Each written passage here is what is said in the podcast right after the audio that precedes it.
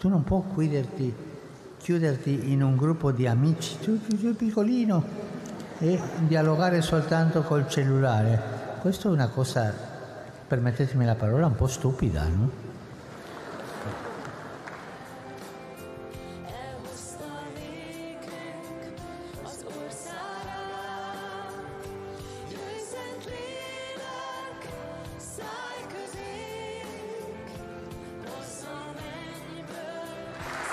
Potete domandarmi come si fa a vincere nella vita, essere vincitori nella vita. Ci sono due passaggi fondamentali come nello sport. Primo, puntare in alto, primo passaggio. Il secondo, allenarsi. Come? In dialogo con Gesù, che è il miglior allenatore possibile.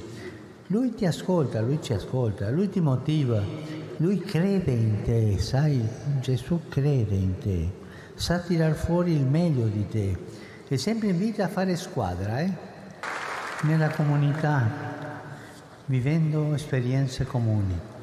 Penso ad esempio alle giornate mondiali della gioventù e colgo l'occasione per invitarvi alla prossima, che sarà in Portogallo, a Lisbona, all'inizio di agosto.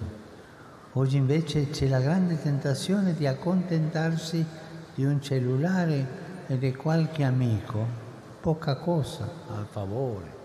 Ma anche se questo è ciò che fanno tanti, anche se fosse quello che ti fa fare, non va bene.